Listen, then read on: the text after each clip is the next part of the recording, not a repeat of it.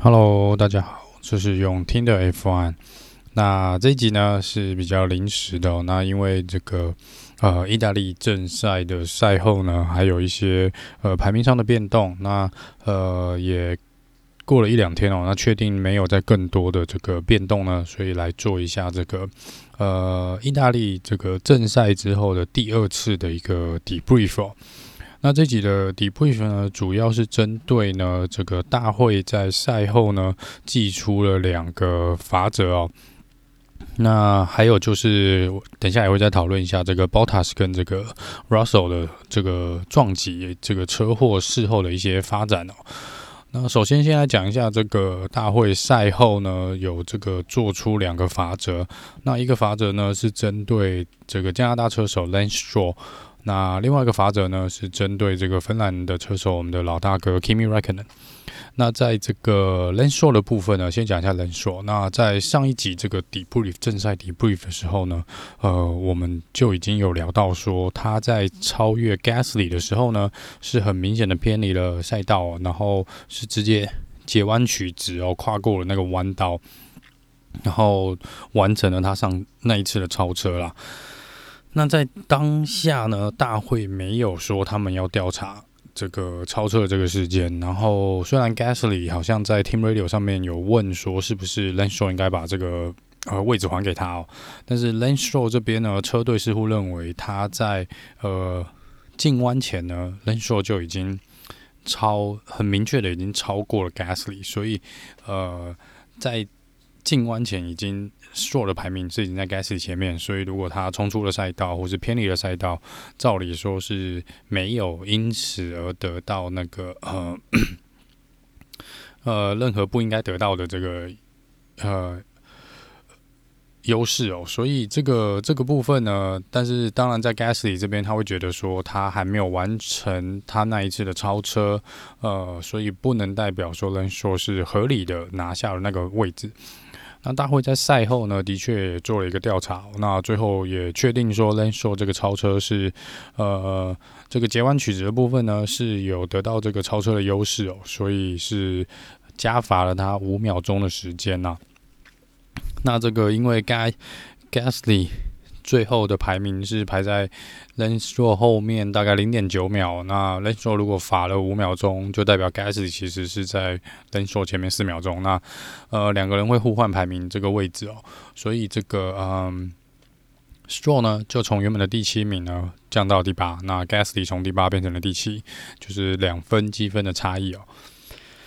那接下来讲一下这个 Kimi Räikkönen 的部分哦。那 Kimi Räikkönen 这个就比较呃奇妙一点哦。那这个我个人觉得是很不合理啦。那先来讲一下这个呃 Kimi Räikkönen 这个罚则的部分哦。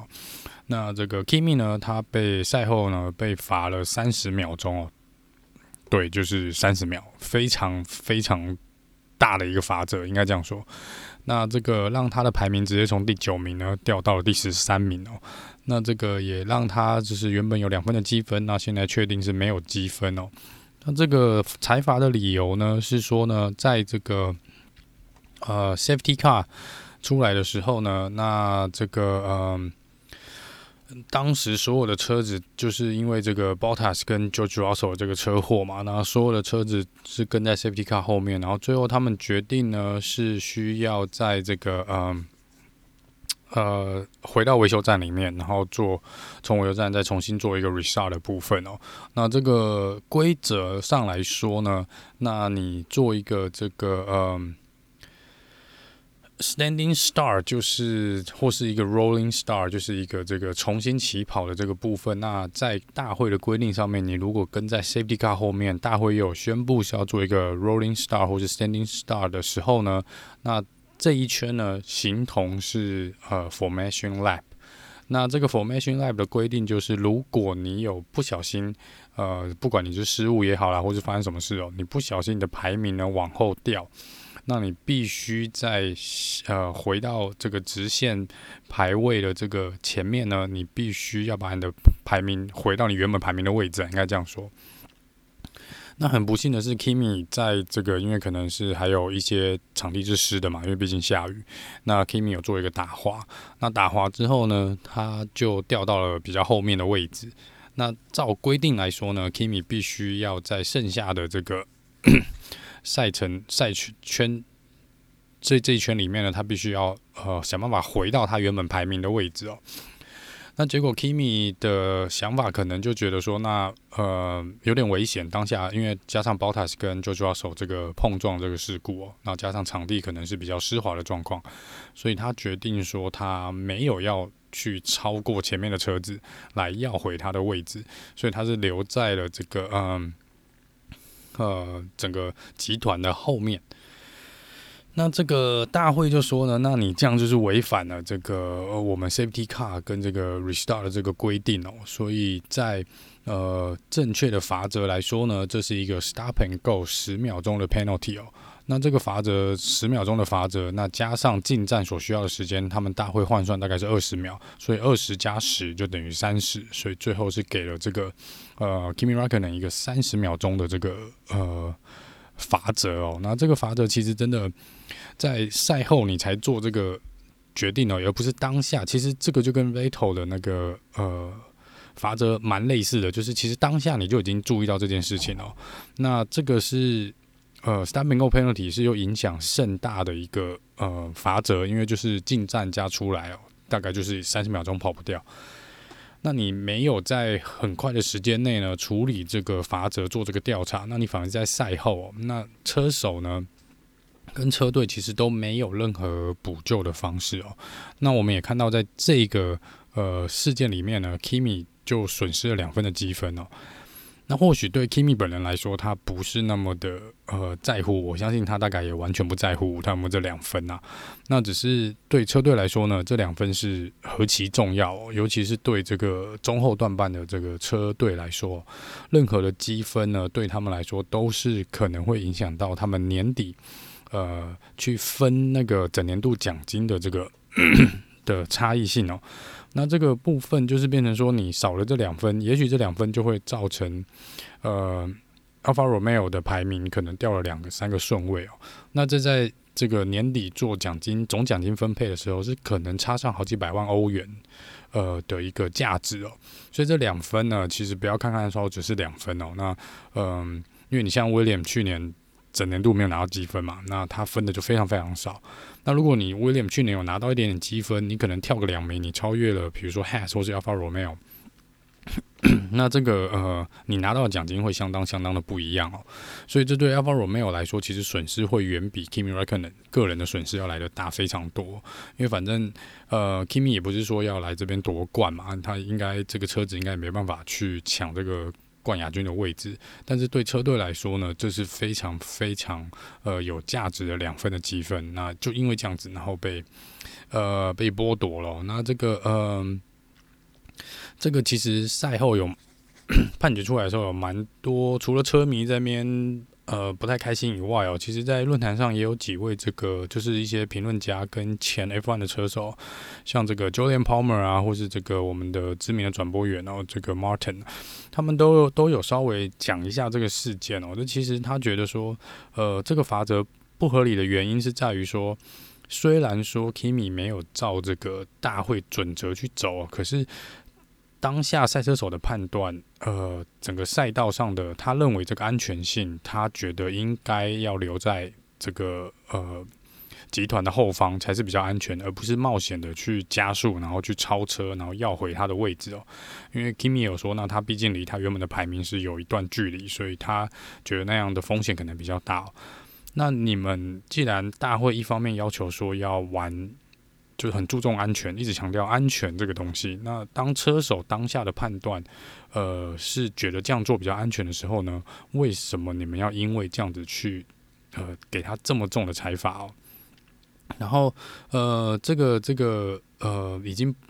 历史上当然是有蛮多次这种很奇怪的这种罚则哦，像有人觉得罚得太轻，有人觉得罚得太重啊。但是我真的个人觉得说，这一次的这个三十秒是相当相当的不合理啦。那可是也不管怎么说，就是呃，大会就说规则就是规则，那你就是违规了。那呃，针对违规这方面，我想车队跟 Kimi 也都没有意见哦，只是有没有需要罚到三十秒钟啊？这是可能大家比较争议的部分啊。那这个呃。希望大会之后呢，就是可以呃比较合理的来做一个判断哦，然后也不要再像这一次 Vettel 跟这个 Kimi 这个事情哦，是到这么晚是才来做一个判罚的一个动作，那这其实要补救会是相当相当困难哦。那在这部分呢，这个 Vettel 在赛后访问的时候，针对他的这个 Stop and Go 十秒钟的法则，就是在他刚好换完轮胎出来，连还没离开维修站的时候，才告诉他哦，他根本已经来不及再停在维修站里面哦。那他也酸了一下这个呃大会的调查员哦，说他不知道他们那四十五分钟在干嘛，因为在赛前。就已经确定 Vettel 的车队跟他们是有违规的这个情形，那为什么需要花到他们在正赛只开始后起跑后四十五分钟才来做这个采罚哦？而且采罚时间点真的也非常的妙哦，这是呃他可能觉得无法理解的部分啊，他不知道他们是不是有那么多事情要调查，因为虽然说那场比赛的一些事情蛮多了，但是实际上真的需要调查的东西可能没有那么多了。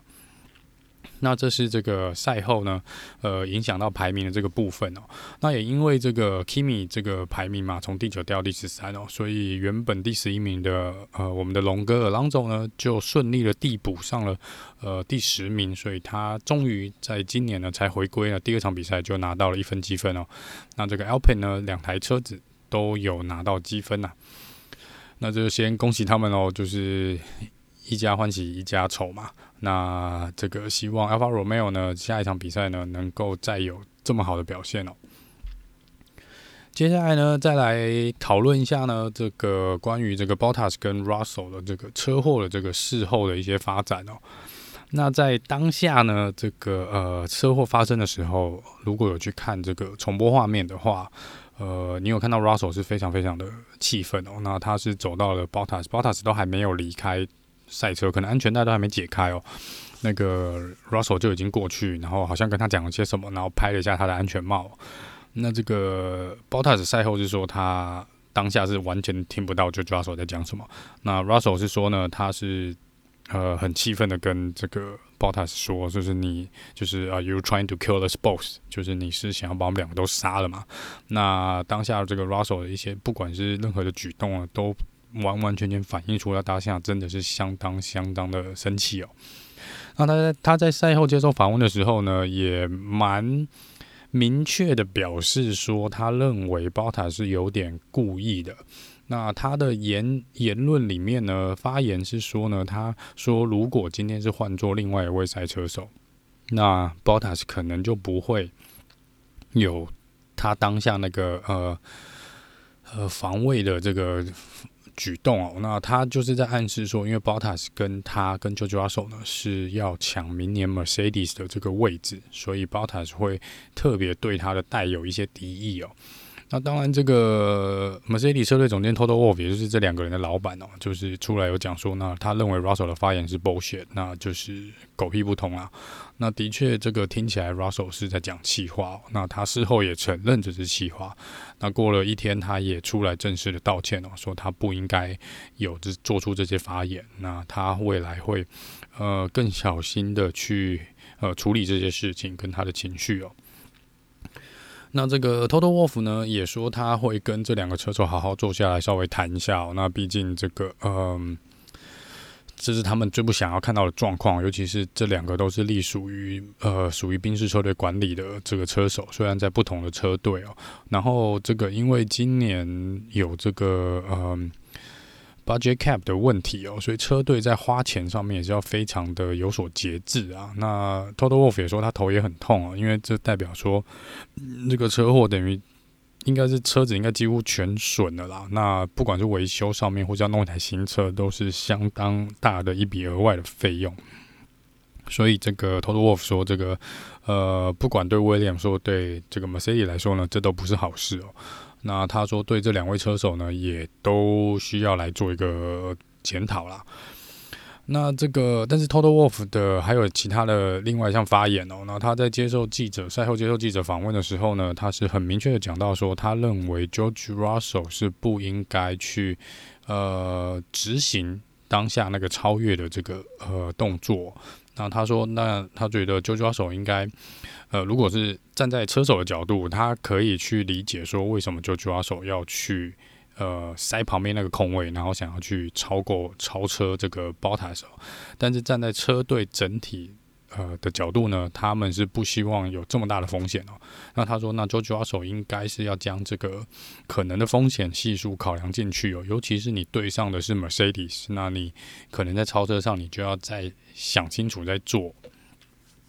那这一方面呢，呃，我个人就比较不同意 Toto Wolf 的这个说法哦，因为呃，我想在任何的赛车手的本能的部分呢，都是只要。呃，有超车的机会，应该都会想要进行一个超车哦。那本来这个就是有风险的一个呃体育活动。那呃，如果你就是只打算做一个安全超车的话呢，那其实呃精彩度会很少了。那这也不是原本这些，我相信这些车手原本的呃本能或是他们的天性就不是想要做一个。呃，就不应该有这种状况发生，不像 Toto Wolff 说的，就是你不应该去执行这个超车的动作。而且，尤其是当下是 William 追上 Mercedes 的时候，那你既然能够以一台 William 去追上 Mercedes 这个赛车，然后加上这个很有可能是第一次哦，Williams 在这几年来也是 JoJo 手第一次拿下积分哦，在威廉拿下积分，那所有的综合条件下，完完全全可以理解为什么 George Russell 要去抢那个空位哦。那如果说我们来讨论一下，说整为这整个发生的这个过程啊，那其实就是在这个直线赛道上呢，这个 j o j o 手追上了这个靠透过 DRS 有追上了这个前面的 Bottas。那在要进行超车的时候呢，呃，因为前面是个左弯，那 Bottas 其实是呃完完全全开在它的正常的路线上面哦，所以这点我觉得 Bottas 是完全没有任何的错。那 Bottas 其实也没有。不像 George Russell 一开始所指称的说有很呃危险性的来做一个呃防卫的一个动作，防卫他超车的一个动作。其实如果去看这个慢动作重播 b o t a s 其实走的路线是相当相当正常的哦。那因为当时其实场地还是湿的，那在这个地上你可以很明确看到一个所谓的呃干掉的这个路线，就是他们平常跑的这个赛车正常的路线哦。所以 b o t a 是完完全全开在一般正常赛道的那个赛车的路线上面，那 j o j o Russell 呢？当然，这个赛 Bottas 有留足够的空间在他的右手边哦，所以 j o j o Russell 看到了这个空空间，所以他决定去进行这个超车的动作。那只是说，这个当下在右边，因为毕竟不是 dry line 哦，所以旁边的还是场地还是湿的。那很不幸的呢，就是呃，Bottas 有。